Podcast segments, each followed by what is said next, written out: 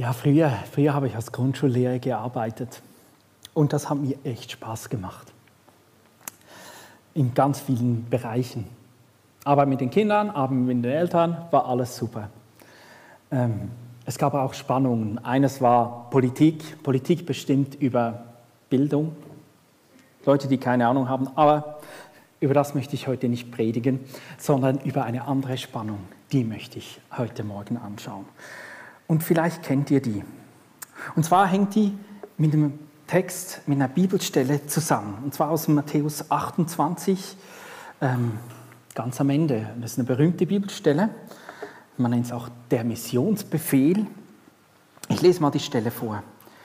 Jesus trat auf sie zu und sagte, Gott hat mir unbeschränkte Vollmacht im Himmel und auf der Erde gegeben. Darum geht nun zu allen Völkern der Welt und macht die Menschen zu meinen Jüngern und Jüngerinnen tauft sie im Namen des Vaters und des Sohnes und des Heiligen Geistes und lehrt sie, alles zu befolgen, was ich euch aufgetragen habe. Und das sollt ihr wissen, ich bin immer bei euch jeden Tag bis zum Ende der Welt. Nun, Hoffnung für mich war, ich bin bei euch jeden Tag bis zum Ende der Welt. Und der erste Teil, Gott hat Jesus alle Vollmacht gegeben im Himmel und auf der Erde. Und der andere Teil, zu Nachfolgern machen, das hat mir echt Probleme bereitet. Ähm, in der Volksschule, wo ich herkomme, da kann man nicht einfach so davon erzählen, wie wunderbar oder cool ich Jesus finde. Ähm, das ist recht schwierig und das, das hat mich auf der einen Seite, glaube ich, ganz ehrlich, war es mein Herzensanliegen. Das, was mir am wichtigsten ist, das möchte ich weitergeben. Nicht nur Mathe. Mathe hat auch Spaß gemacht. Ich gehöre zu der Sorte. Aber nicht nur Mathe und nicht nur Musik und nicht nur Deutsch und nicht nur... Eigentlich hat mir alles so ziemlich Spaß gemacht am Unterrichten. Aber das blieb immer auf der Strecke. Und ich habe auch gemerkt, dass nicht nur mit, mit meinem Herzensanliegen zu tun hat, sondern das hat auch mit einem falschen Verständnis zu tun. Deshalb habe ich für euch etwas mitgebracht. Eine Kiste. Nämlich ist es so, Wir haben manchmal das Gefühl, oder ich habe das Gefühl zumindest, vielleicht ist es bei euch allen anders, aber aus den Reaktionen vom ersten Gottesdienst geht es nicht nur mir so. Wenn wir Christ werden und diese Bibelstelle kennenlernen, dann haben wir das Gefühl, jetzt haben wir eine Kiste gekriegt und was wir mit der Kiste machen müssen, ist das genau gleiche wie die großen Erweckungsprediger des 19. und 20. Jahrhunderts. Die sind nämlich zum Teil mitten in der Fußgängerzone auf die Kiste gestanden, haben gepredigt. Das haben sie gemacht. Ja? Und das ist mein, war mein Verständnis von diesem. Das muss ich jetzt auch machen. Aber wie bringe ich jetzt das mit meinem Alltag hin? Wie geht jetzt das? Und dieses, diese Schwierigkeit, glaube ich, hat eben mit diesem falschen Verständnis zu tun. Und um das schnell zu illustrieren, äh, oder nee, nicht zu illustrieren, zum Erinnerung rufen, Pfingsten in der Bibelgeschichte, Pfingsten kennen ganz viele, Geist Gottes kommt und dann gehen, gehen die Jünger nach draußen. Und dann erzählen sie da von Jesus, machen, tun und Sachen und weiß ich was alles. Ähm, und dann sagen die, die sind ja betrunken, kommt die Anklage. Und dann steht einer von zwölf, steht hier drauf und macht die große Pfingstpredigt. Das ist der Petrus, einer von zwölf. Was die anderen dann gemacht haben, wissen wir nicht genau. Einer von zwölf. Der hat das gemacht. Und ich glaube, diese Bibelstelle macht uns manchmal Angst, dass wir auch alle uns auf unsere Kiste stellen müssen und irgendwie erzählen müssen. Und vielleicht sind wir das gar nicht unbedingt. Und dieses Dilemma hat auch mit unserem Alltag zu tun. Ich habe da so einen Beispielalltag mitgebracht, ähm, einfach so nach Plus, Minus aufgeteilt, oder? Blau, schlafen, siebeneinhalb Stunden, vielleicht brauchst du weniger Schlaf, vielleicht auch nicht, oder? Ähm, Siebeneinhalb Stunden arbeiten, auch plus minus eine Stunde Arbeitsweg ist sehr flexibel, kommt ein bisschen drauf an. Vielleicht muss man da auch einsetzen, arbeiten, vielleicht habt ihr auch siebeneinhalb Stunden Schule oder mit Lernen sind es vielleicht zehn Stunden, keine Ahnung, wie fleißig ihr seid. Ähm, zweieinhalb Stunden Essen, das hat sehr viel mit mir zu tun, weil ich gerne esse, ähm, dass da nicht nur zwei sind oder so. Ähm, und dann bleiben letztendlich noch einfach fünfeinhalb Stunden übrig, äh, indem wir wenn wir Kinder haben, etwas mit unseren Kindern machen, vielleicht die Kinder ins Bett bringen müssen, vielleicht äh, um unsere Beziehung zu pflegen, wenn wir in einer, in, einer, in einer, Partnerschaft sind, aber auch um Freundschaften zu pflegen in der Schule oder irgend sowas. Dann noch ein bisschen Smartphone natürlich auch noch, die neuesten Sachen anschauen. In dieser Zeit vielleicht auch noch, ah, es ist ja Neujahr, vielleicht ein bisschen Sport, nicht? Ja, wäre auch nicht schlecht. Ähm, und so haben wir, haben wir da ganz, haben wir eigentlich letztendlich extrem limitierte Zeit, wo wir denken müssen, jetzt müssen wir das auch noch füllen. Oder? Mit dem. Und das, glaube ich, hängt damit zustande, dass wir, dass wir das eben falsch verstanden. Denn all diese Dinge, die du da oben siehst, genau dahin hat dich Jesus gestellt, um ein Segen zu sein. Nirgendwo anders. Genau dahin. Du hast diese Kinder, die du hast, um ein Segen zu sein. Du hast diese Nachbarn und wohnst in dieser Straße, in der du bist, um ein Segen zu sein. Du gehst auf die Schule und in die Klasse, in die du gehst, um dort ein Segen zu sein. Und Woher ich das habe, das hängt mit einer anderen bekannten Bibelstelle zusammen. Das ist auch ein Auftrag, äh, Kulturauftrag 1. Mose 1, 28. Ähm, da steht folgendes. Und Gott segnete die Menschen und sagte zu ihnen, seid fruchtbar und vermehrt euch, füllt die ganze Erde und nehmt sie in Besitz. Ich setze euch über die Fische im Meer, die Vögel in der Luft und alle Tiere, die auf der Erde leben und vertraue sie eurer Fürsorge an. Und im 29 geht es dann, hey, und Essen gibt es auch. Genau, das, das ist da. Also es das heißt, Gott hat Arbeit erfunden. Er hat sie so geplant. Ja, das bedeutet das. Das heißt, er hat die Welt nicht so geschaffen, dass wir im Schlaraffenland leben. Ich denke mir, Eis. Oder das ist das Schlaraffenlandprinzip. Nee, er hat sich ausgedacht, wir gehen arbeiten, damit wir etwas essen. Wir gehen zwar nicht mehr sammeln, Beeren sammeln, vielleicht machen wir es ab und zu oder so, damit wir etwas essen können oder ernten in dem Sinn, vielleicht habt ihr einen Garten, geht ihr ein bisschen, aber äh, auf die Jagd gehen, vielleicht geht auch jemand auf die Jagd, keine Ahnung, so gut kenne ich euch nicht, aber ähm, wir gehen nicht, grundsätzlich nicht jagen, um etwas zu essen zu haben. Da, sind wir, da hat die Kultur und die Zivilisation uns weitergebracht. Aber letztendlich, das Prinzip ist immer noch das gleiche.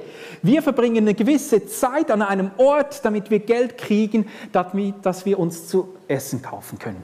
Und inzwischen reicht es ja auch noch für zwei, drei, vier, fünf, sechs, sieben, acht, neun, zehn andere Dinge, die das Leben so schön machen. Oder einfach. Ja?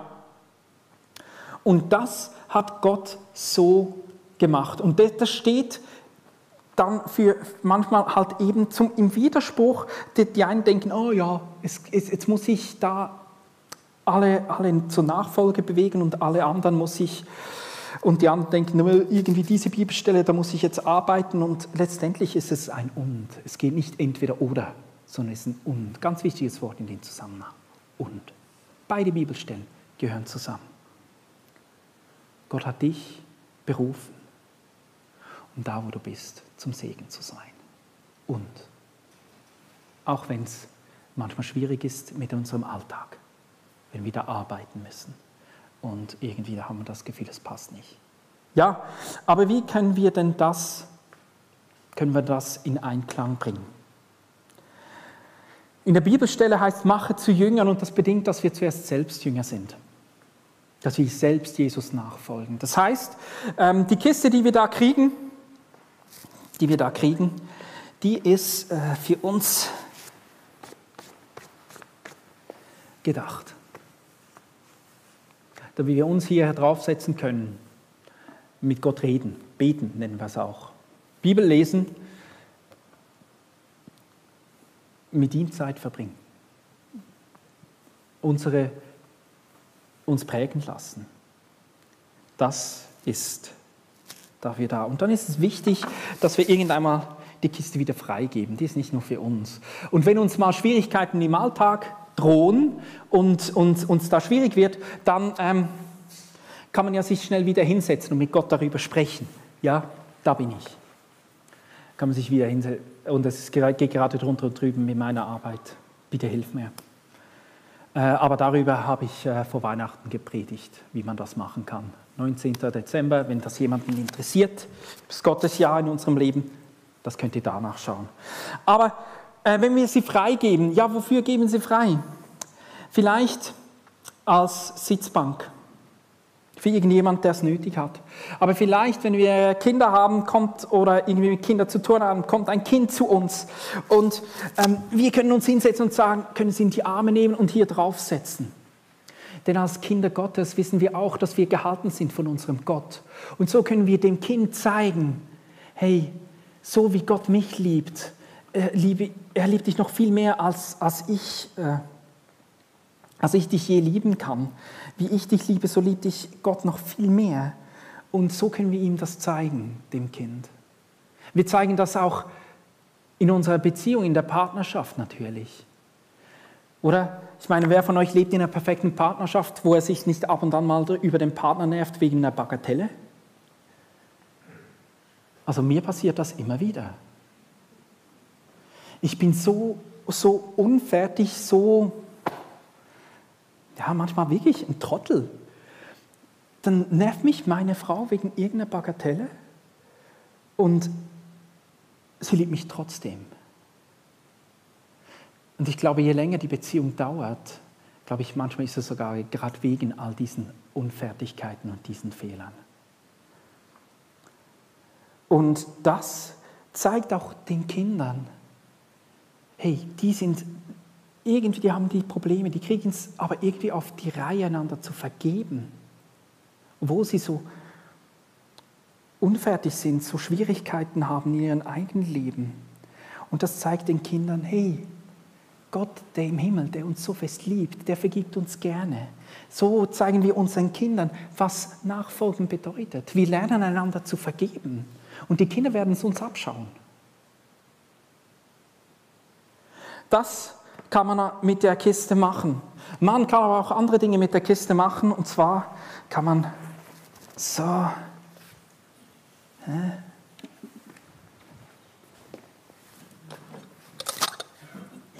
Machen wir da noch.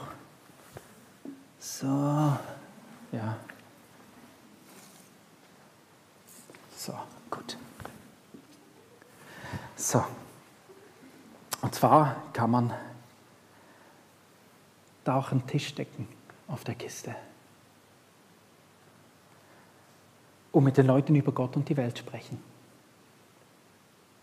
Manchmal vielleicht ein bisschen mehr Welt, manchmal ein bisschen mehr Gott. Aber ich habe es erlebt, dass ganz oft in diesen Momenten irgendwann mal geht so eine Tür auf, wo man die ganze Zeit über, über die Welt gesprochen hat und plötzlich geht irgendeine Tür auf und dann überlegen wir uns, jetzt könnten wir über Gott sprechen. Und dann denken wir, soll ich, soll ich nicht? Habe ich den Mut oder nicht? Und ich möchte ermutigen, in dem Moment durchzutreten und zu sagen, hey, in meinem Leben erlebe ich Gott. Weil wenn du mit Gott unterwegs bist, beginnst du mit ihm Dinge zu erleben, wie er dein Herz verändert, wie er dir hilft, wie er dir beisteht, wie er Dinge tut in deinem Leben. Und vielleicht ist das gerade der richtige Ort für eine Kaffeepause, oder? Wenn man im Kaffeeraum ist auf der Arbeit, um miteinander ins Gespräch zu kommen, Gespräch zu suchen. Aber vielleicht ist es auch gerade ähm, auf dem Flur oder irgendwo im Haus, wenn man im Mehrfamilienhaus wohnt und sich im Treppenhaus sieht. Hey, äh, du, ich habe gerade Zeit für einen Kaffee, hast du Lust, einen Kaffee mitzutrinken? Und mit den Leuten ins Gespräch zu kommen, mit ihnen zu reden. Vielleicht ist es aber auch in der Schule, äh, auf dem Pausenhof ins Gespräch kommen. Hey, wie geht's dir? Was machst du? Hey, hast du Bock mal was zu machen? Oder was auch immer. Ich bin nicht mehr so jung, vermutlich ging es ums Handy. Hast du das neueste, die neueste App, dies und diese App gesehen? Wie cool die ist? Vermutlich. Ja, das ist die eine Möglichkeit, wie wir das auch verwenden können. Aber es gibt auch noch eine andere Möglichkeit oder weitere Möglichkeiten, wie wir das, diese Kiste verwenden können. Nämlich so. Ganz oft oder gerade auch in unserer Zeit, in der wir mittendrin sind, ist einfach gut, wenn irgendjemand mal da ist und zuhört und sagt, ja, bei mir darfst du deine Sorgen abladen. Und es gibt keine sorgenfreien Menschen. Das gibt es nicht. Und jeder Mensch ist mal froh, Sorgen abzugeben. Ob jetzt das hier dein Nachbar ist, dein Freund in der Schule oder dein Arbeitskollege. Das kommt nicht drauf an. Irgendwann mal packen die Leute aus, wenn man miteinander ein bisschen Kaffee getrunken hat oder irgend sowas, kommt oft mal irgendein Frust, irgendetwas Schwieriges. Oder, und wir wissen, ich kann das hier hinlegen an dieses Kreuz. Da gehört es hin. Aber viele der Mitmenschen wissen das nicht. Und da gibt es auch eine Möglichkeit, um zu sagen, hey, das, was du jetzt erlebst, das finde ich schlimm, das tut mir leid. Ich wünschte es dir anders. Aber weißt du, in diesen Situationen, wenn es mir so geht, dann bete ich und habe schon so oft erlebt, wie Gott mir hilft, wie er mich trägt, wie er mir Kraft gibt. Darf ich für dich beten? Und ich habe noch nie erlebt, dass jemand gesagt hat, nein, will ich nicht. Ich weiß, es braucht Mut, aber hey, wir haben eine tolle Kiste gekriegt, wir sollen was damit machen. Das soll nicht nur ein Schmuck, Schmuckstück sein oder irgendwas Tolles, das noch ein bisschen Vintage-Style hat, sondern wir haben sie zum Gebrauchen gekriegt. Und als letztes, vielleicht, vielleicht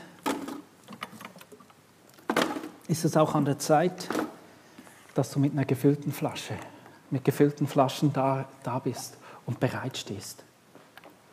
Und sagst, hey, hat jemand Durst? Hat jemand Durst? Hat niemand Durst? Ich habe hier Wasser anzubieten. Wer?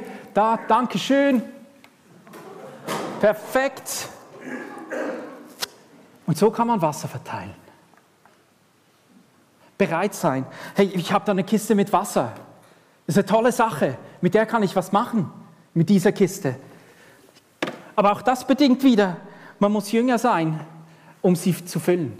Man muss selbst nachfolgen. Und so können andere da hineingekommen werden, können sie lernen, wie Gott ist dass Gott ein liebender Vater ist, dass Gott nicht irgendwie so ein alter Uropa irgendwo in den Wolken oben ist, der sich nicht um uns kümmert und wenn wir dann mal was verbockt haben, kommt er und sagt, das ist aber nicht gut. Nee, er ist ein liebender Vater. Und die Leute sollen es an uns erkennen.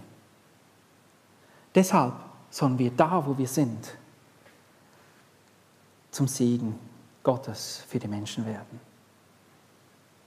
Genau deshalb. Oder um es vielleicht in den Worten von Tim Keller noch zu sagen, wir suchen den Frieden und das Gedeihen unserer Stadt und unserer Umgebung, in die wir hineingesetzt sind, durch eine Evangeliums Evangeliumsbewegung, die von Gottes Geist geführt wird.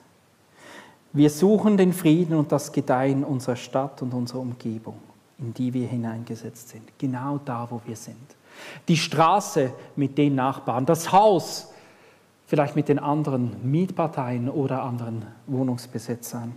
Genau da hinein, auf die Arbeit, auf die Schule, in die Klasse,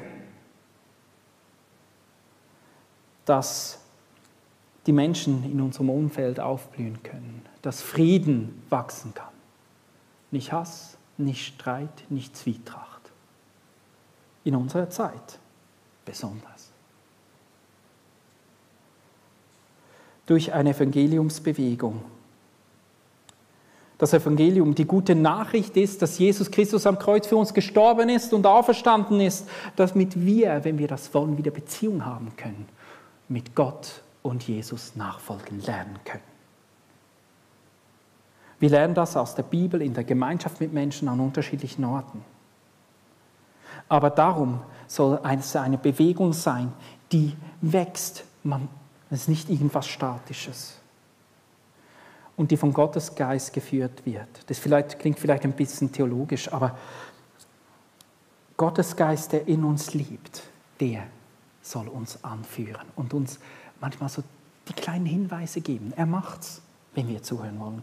Und ich glaube, es beginnt vermutlich irgendwo damit, dass wir anfangen, am Morgen, vielleicht wenn wir aufstehen, vielleicht während des Kaffees, wenn man noch am Frühstückstisch sitzt, vielleicht wenn man äh, die Autotür aufgemacht, sich hineingesetzt hat und bevor man den Wagen startet, ein Gebet spricht und sagt, lieber Vater im Himmel, bitte lass mich heute ein Segen sein für meine Kinder, für meinen Partner, für meinen Lehrer, für meine Arbeitskollegen, für meine Freunde, für all die mir anvertrauten Personen, für all die Personen, die ich heute treffe.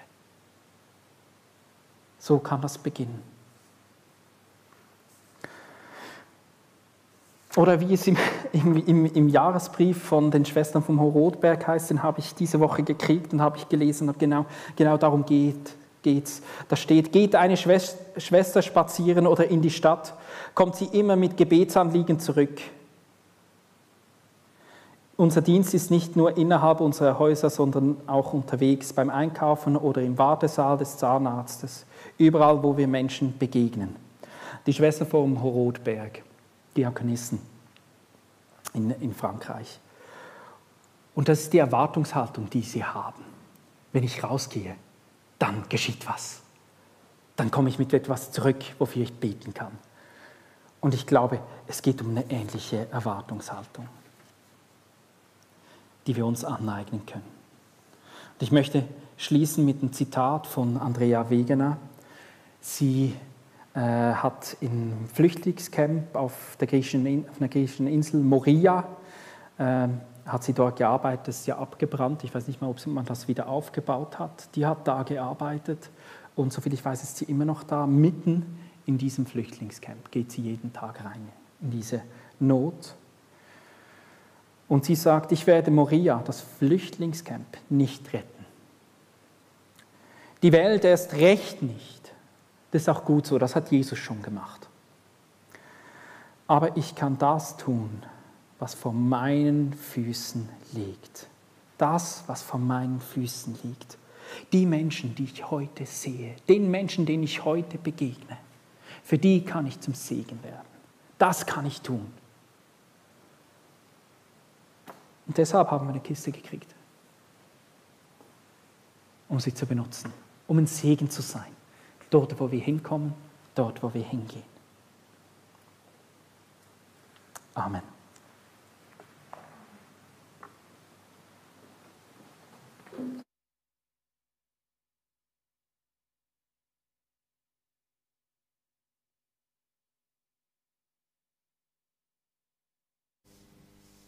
Bin ich außerhalb der Firma unterwegs gewesen und habe mitten auf einer Kreuzung in einer verkehrsberuhigten Gegend eine Mitarbeiterin getroffen, mit der ich sonst noch nie gesprochen habe. Und ich hatte so den Gedanken, sprich sie an und frag sie, wie es ihr geht. Und dann erzählt sie mir, dass sie Krebs, Lungenkrebs im fortgeschrittenen Stadium hat und dass sie gerade von der zweiten Chemo zurückkommt wir kamen irgendwie auf das Thema Glauben ins Gespräch. Und dann habe ich sie gefragt, darf ich für dich beten? Und sie hat gesagt, ja, gerne. Und sie hat meine Hand gehalten wie, wie eine Ertrinkende. Und ich weiß nicht, wo um uns herum Menschen unterwegs sind, die am Ertrinken sind. Aber vielleicht bekommen wir einen Impuls, wo wir Menschen ansprechen. Und wenn hier jemand ist, der am Ertrinken ist, dann sucht euch die hier, mit denen ihr sprechen und beten könnt. Und das hat damit zu tun, wenn jemand am Ertrinken ist, braucht er Hoffnung. Die Frau in der Firma, ich habe sie immer wieder mal getroffen und dann immer wieder mal für sie gebetet. Für sie war das Hoffnung, wenn es ihr besser ging. Darum lade ich euch jetzt heute Morgen ein, dieses Lied mitzusingen. Hoffnungsträger.